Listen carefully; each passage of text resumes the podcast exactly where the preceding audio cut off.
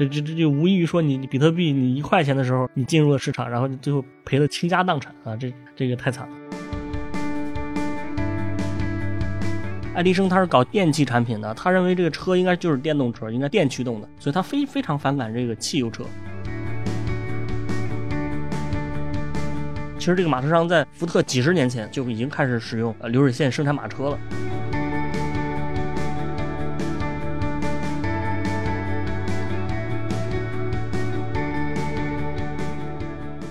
听众朋友们，大家好啊，我是范米阳，欢迎大家收听今天的迷音电波。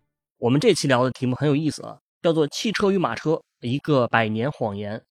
我们这话题要从一句话开始说起啊，他是这个美国福特汽车的创始人说的。他说：“如果你问用户想要什么，他们肯定是想要一辆更快的马车，而不是一辆汽车。”今天要讲的内容就是福特关于汽车与马车的这句话。在某种程度上讲，是一个历史谎言。那为什么这么说呢？啊，可能有的朋友还不知道这个福特是谁啊。我简单说两句，就是福特呢，他是这个福特汽车创始人。另外呢，他主要的一个历史贡献就是他率先在汽车行业使用了这种大工业的流水线生产，生产的就是这个著名的福特 T 型车。他这个方法呢，就是极大的降低了汽车的一个生产成本啊，然后这个汽车价格变得特别低，这就让更多的普通老百姓吧，就是可以买得起汽车。然后那个 T 型车呢，也成了那个年代最受欢迎的一个汽车。福特作为汽车产业这样一个开创性的人物啊，他说的这句话呢，其实客观讲是挺有道理的。就是说，汽车把马车给取代了。但是我们今天要讲的呢，正是一个马车商创立的这个汽车公司，后来在市场上把福特的 T 型车给打败了。而且这个马车商创立的公司，它成为世界上最大的汽车公司。福特可能也没告诉你，就是说现在美国主流的汽车品牌，比如说这个别克啊。雪佛兰、克莱斯勒还有凯迪拉克都跟这位马车商有关，而且福特也没有告诉你的是，他引以为豪的这个流水流水线的这个生产方式啊，也不是福特最早开始使用的。其实这个马车商在福特几十年前就已经开始使用呃流水线生产马车了，而且我们现在汽车产业的很多商业模式也都是这位马车商当初开创的。那么这个马车商啊，也就是我们今天要讲的主角，他叫威廉·杜兰特。这个杜兰特呢，他跟福特是同一个时代的人啊。福特是一八六三年出生的嘛，杜兰特是一八六一年出生的，你比福特大两岁。杜兰特跟福特这两个人呢，算是商业竞争对手，而而且是有种这个相互看不惯的感觉，就像这个比尔盖茨和乔布斯一样啊。道理也很简单，你想，杜兰特是当时美国最大的马车商啊，马车制造企业，但是福特他的一个重要的人生使命就是把马车给扔进垃圾桶，抢人家饭碗的这事儿啊。那我们来说一说这个杜兰特，因为他的这个经历也是挺有意思的。呃，说起来，这个杜兰特他是出身于一个名门的一个家庭，他的外公也就是他姥爷，对吧？曾经是美国密歇根州的州长。但是杜兰特本人呢，他十六岁的时候就辍学了，辍学之后就进了这个木材厂打工啊。当然，这个木材厂是他们家自己开的啊。突然有一天呢，这个有一个很偶然的机会，就让杜兰特进入了这个马车行业。什么机会呢？就是有一天他坐他朋友的马车啊，他就感觉这个这个车比其他的马车要要舒服很多。对吧？然后他就一研究，就说发现这款马车装了一套非常新的这个减震系统，相当于用了新技术。然后呢，他就觉得这个东西未来会很有市场，所以就从银行贷了两千块钱，把这个生产减震马车的厂家给买了下来啊。然后就顺势就进入了马车市场了。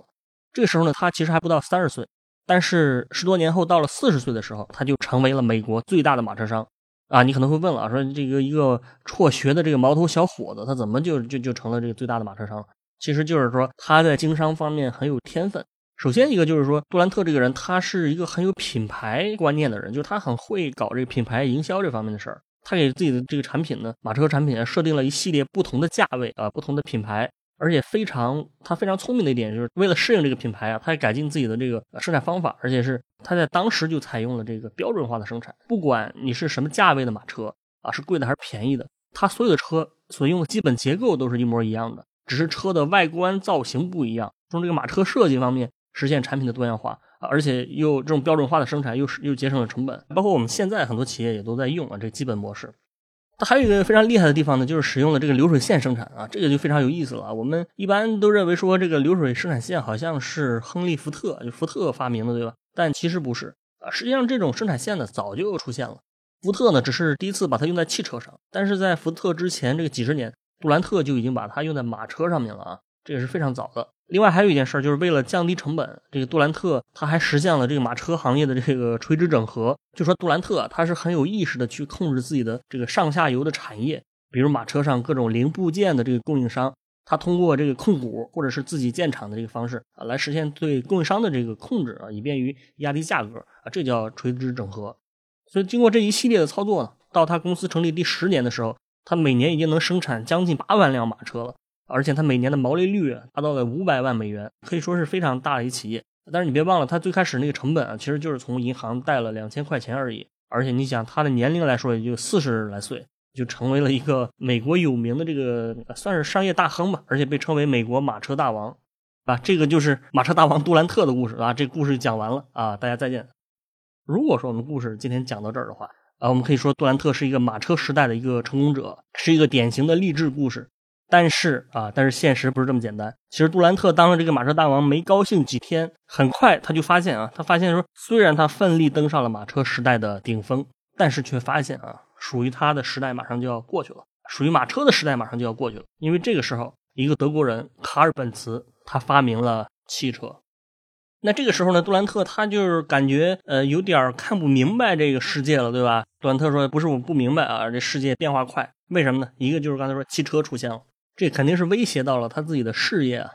再一个，当时有一个重大的社会变革，就是电的出现，就是说人类进入了电气时代嘛。然后像是什么爱迪生，对吧？搞发明的这些人，突然就成了时代的宠儿啊！突然就站在了时代的风口上，变得家喻户晓。这是杜兰特面临的时代。哦，那我们简单的说回福特啊，就是在一九零零年的时候呢，爱迪生的公司里面突然有一个人辞职了，这个人就是福特。那福特呢，他本来是爱迪生公司里面的一个工程师，而且他的工作能力就是比较突出嘛。爱迪生准备啊把这个福特提升为公司的总监，但是这个福特拒绝了。为什么拒绝呢？因为他跟爱迪生有一个很大的观念冲突。其实他这个冲突呢，直到我们今天也仍然是一个很大的社会冲突。这冲突就是燃油车和电动车的之争。你想爱因，嗯啊不是爱因斯坦，你看这个爱迪生他是搞电气产品的，他认为这个车应该就是电动车，应该电驱动的，所以他非非常反感这个汽油车。但是福特，你想他肯定是很看好燃油车的，他觉得这电车纯属扯淡。而且他也非常身体力行的把自己的这个呃业余时间都用在研究这个内燃机方面了啊。然后这个爱迪生呢，他就他公司的老板嘛，他就跟福特说，他说我可以提升你当这个公司总监，但这个条件就是你以后不能研究内燃机了。这个福特当然接受不了啊，然后他就直接辞职了，就去创业了。福特就以四十岁的高龄就开始创业做汽车啊，你可以想想这个对比啊，这个杜兰特四十岁成了马车大王，然后福特四十岁失业了啊，就开始做汽车。其实福特并不太擅长这个创业，所以他成立的第一家汽车公司做的并不太好，非常惨，而且还被这个投资人赶了出来，就相当于失败了。然后他又做了一家公司，好在这个第二第二家公司就是成功了啊。后来就是还生产出了这个 T 型车嘛。我们知道美国有三大汽车公司，就是通用、福特和克莱斯勒。这个所谓福特，其实就是亨利·福特本人这次创业成立的啊。当然，这个三大汽车公司里面规模最大的应该是这个通用汽车，对吧？通用汽车在高峰的时候有七十多万名员工，而且是当时美国最大的一个企业，就相当于我们今天的呃这个什么谷歌、苹果之类的。那这个通用汽车是谁创立的呢？就这最大的公司是谁创立的呢？无独有偶，无巧不成书，通用的创始人，通用汽车的创始人，正是我们今天的主角——马车商威廉·杜兰特。所以就在福特辞职之后，自己闭门造车的时候啊，杜兰特也开始进入汽车产业了。他也害怕了嘛，他也看到未来的趋势了，说自己马上就被别人革命了，对吧？你自己不研究，别人研究出来这个汽车，就把你的马车的路给堵死了。但是杜兰特跟福特的创业思路不太一样啊。我们前面说福特他是他这个他是一个典型的工程师的思维啊，就是专注于研发产品。你看，纵观福特的一生，他就做了一个 T 型车嘛，就一生就在做一款车。这个有点跟那个老干妈有点像，对吧？老干妈做的味道挺好的，但是也不融资，也不上市。但是杜兰特不一样，杜兰特他的思维更像是一个金融家，更喜欢在这个企业宏观层面上来看问题。杜兰特他做汽车，他也不是说搞一个作坊自己的研究，他的第一步动作是收购。他收购的这个第一个品牌，我敢保证啊，你百分之百也听过，这品牌就是别克啊，别克。别克呢是杜兰特在汽车行业这个运营的第一个品牌，而且他后面的一系列操作啊，展现了他杜兰特这个人在商业方面一个极强的一个天分啊，也确实取得了史无前例的成功。下面我们就来说说这个别克是怎么回事儿啊？别克这个名字什么意思呢？他其实是他的创建者叫戴维别克啊，戴维别克，这个别克是他的姓氏。然后别克这个人呢，其实他跟福特有点像，就是他也是这种技术性的天才。放今天来讲，他可能就是更偏向于程序员的这种感觉，对吧？而且这个别克这个人还是半个发明家，因为他当时发明了很多各种小东西的这各种专利啊，而且他有一个是跟浴缸浴缸啊有关的这个专利，直到我们现在还在使用。别克呢，当时也是跟合伙人一起搞搞汽车，呃，大概就是说分工来说，就是别克管技术，他的合伙人管这个运营。但是他俩这个公司，说实话一直没有什么起色啊，因为这是因为说当时包括欧洲在内的，包括美国在内的整个西方世界的工程师都在研究汽车，而且据说当时美国这种小的汽车作坊就有上千个啊，大多数都都跟别克一样啊，就就几个人合伙也能造出汽车来，但是就是没有什么起色。所以当时杜兰特就看上别克了，就是当时通过这个熟人引荐，他觉得别克这个人不错，这公司也不错，对吧？然后他就准备收购别克这个公司。别克当然也是很高兴的，因为杜兰特这财力很雄厚嘛。别克也听说过这个人啊，大小是杜兰特也也也也是也是个名人，对吧？别克一看自己自己就是个人名啊，也没钱什么的，所以他就当时就同意这个杜兰特的收购了。那杜兰特收购了别克之后呢，可以说是如鱼得水啊，就迅速展现了一个天才企业家的素质。杜兰特就跟媒体放出消息，他说他要在当地建立一个全美国最大的汽车制造厂，而且他说他准备购买这个二百二十公顷的土地来建这个厂。你看你这么一说，媒体肯定就立刻广泛报道啊，然后当地的这个政客、什么州长、参议员之类的，都都都非常激动啊，对吧？也肯定是非常欢迎嘛，因为他这个做法能增加大量的就业。想想特斯拉就知道了，马斯克要说要在美国建厂子，各个州都抢着给他优惠。而且你想马马斯克今天在上海的这个特斯拉的这个超级工厂，也就是八十多公顷，杜兰特当时是准备建二百二十公顷啊，是马斯克的三倍啊！你想这个规模是非常大的。当时那个政府给杜兰特提供了特别多的优惠条件啊，然后当地的普通民众肯定也是很高兴啊，因为因为终于有地方可以打工了嘛。我们打工族的快乐很简单，我们就是有地方打工。所以说就是杜兰特就相当于他是一分钱广告费都没有花，就把自己的名声给传播出去了。当地的银行也肯定是非常看好他，因为杜兰特本身就是一个企业家嘛，然后他们也不想错过汽车发展的潮流，对吧？所以都抢着给他投资。所以最后呢，杜兰特创造了一个记录，就是他在两天之内募集到了五百多万美元啊，这在当时来说是一个很大的一个数字。然后杜兰特就是这边搞融资，那边开工厂啊，然后还有媒体整天免费给他打广告。另外呢，他也开始着手组建这个别克的这个经销商网络啊，可以说从品牌到制造到销售，对吧？一下子就就齐活了。最后呢，确实他这个工厂什么的建的也挺顺利的。最后杜兰特做的非常成功，而且别克汽车一上市就受到大家欢迎，呃，也是一下子把市场就打开了，品牌也立住了。而且连当时他找的那些经销商都发了大财。我在这里多说一句啊，就是杜兰特他在无意之间他又创造了一个汽车行业的一个基本模式，就是这个经销商代理模式啊，就是说你汽车厂商不直接卖车给消费者，都是通过代理商进货之后再卖，就是像我们比较熟悉的这个什么 4S 店，对吧？它其实就是经销商体系的一部分。当然，杜兰特人家从马车的时候就开始这么搞了，后来他又率先把这个模式用在了汽车上。所以你想，这个别克这个人啊，戴维别克他自己搞公司搞了这么久，搞了半天也没发展起来。但是杜兰特经过这一系列这些骚操作，对吧？这彻底让别克成为当时产量最高的一个汽车企业，让戴维别克这个小小的心灵得到了巨大的冲击啊，对吧？别克说：“我看不懂，但是我大受震撼，是吧？”但是，但是啊，这里有一个非常大的遗憾，就是我们刚才说，不光是杜兰特，而且整个上下游产业，包括经销商都发了大财。但是，但是这里面唯一有一个人没有发，就是戴维别克本人。戴维别克他在这个自己公司被杜兰特收购的时候呢，他选择拿钱而不是拿股份。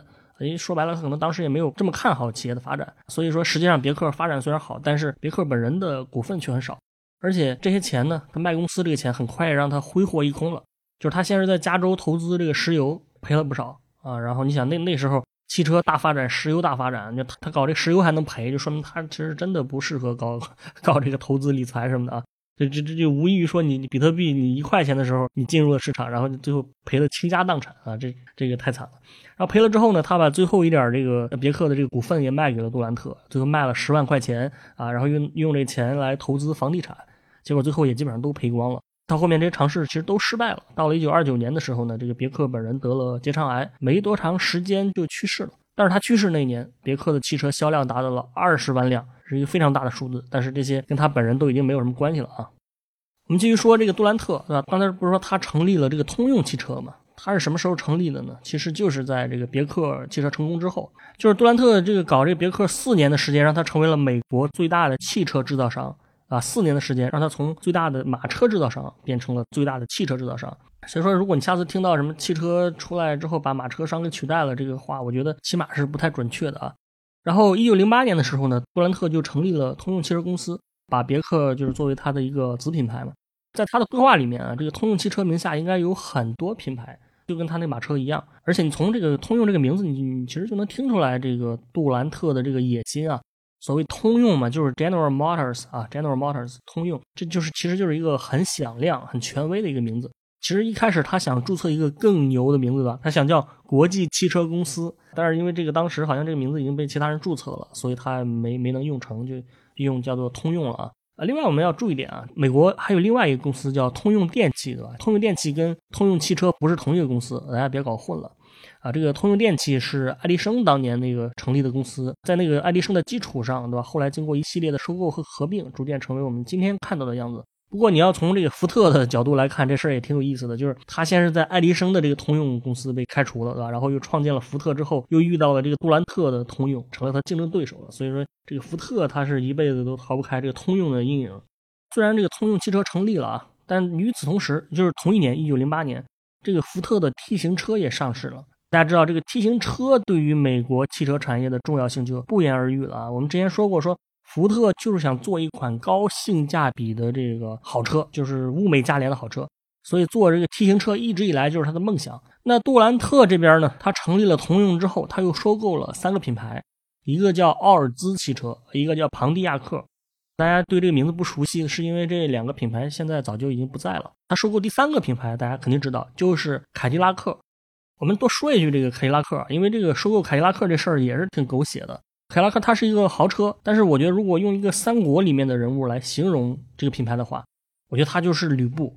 什么意思呢？因为吕布有一个绰号，对吧？叫三姓家奴。怎么回事呢？就是说凯迪拉克这个创始人他叫亨利·利兰嘛，啊，然后利兰的儿子也也也参与他的创业，所以我们就下面我们称为他为利兰父子。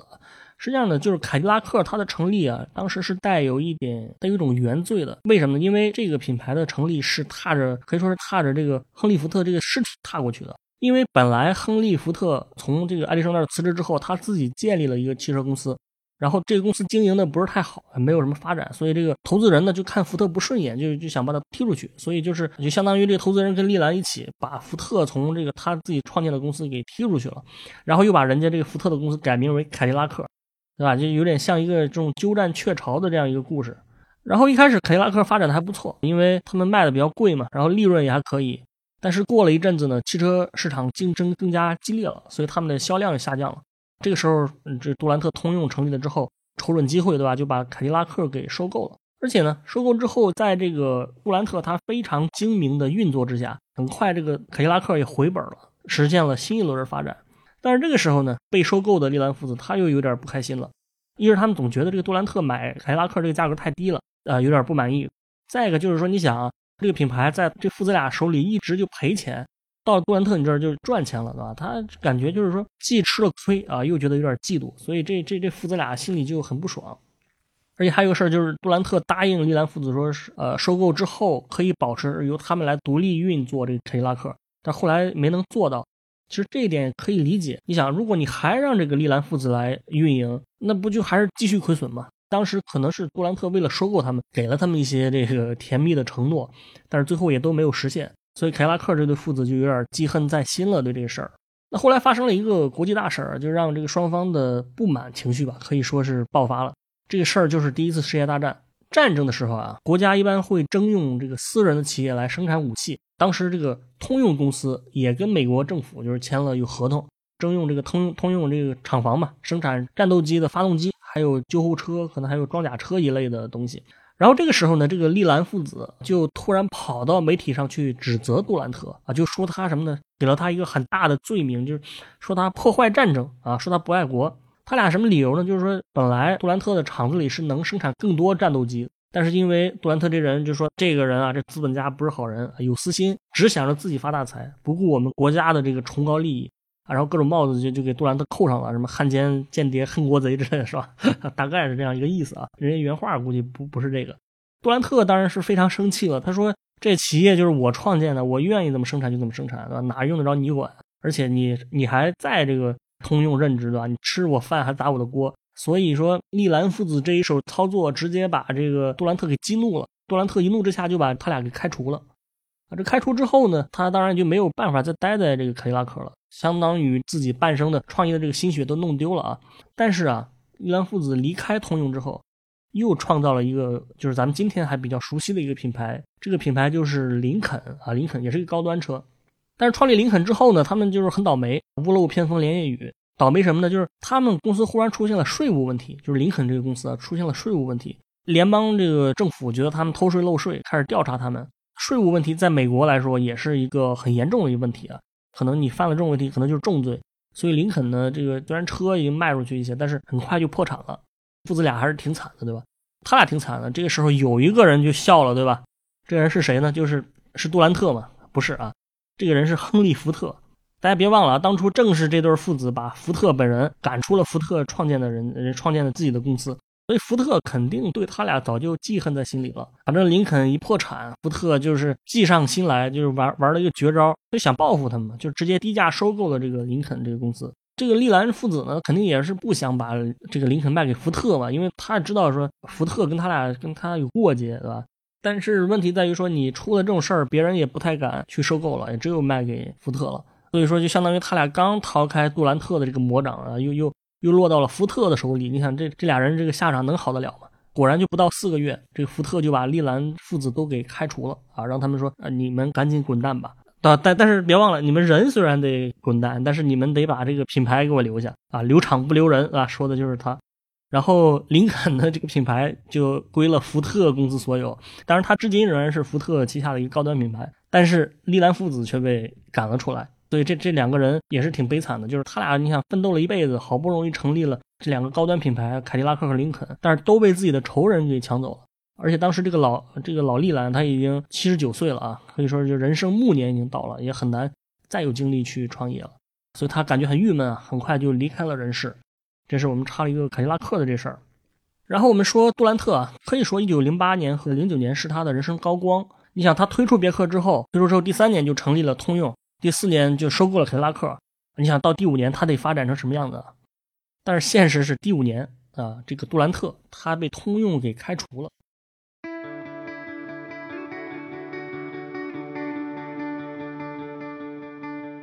今天的迷音电波节目就到这里，感谢大家收听。我们的背景音乐是来自于青岛的乐队阁楼演奏班。那也欢迎各位朋友们在小宇宙、喜马拉雅、网易云音乐等不同的平台上关注我们的节目，关注迷音电波。再次感谢大家，我们下期见。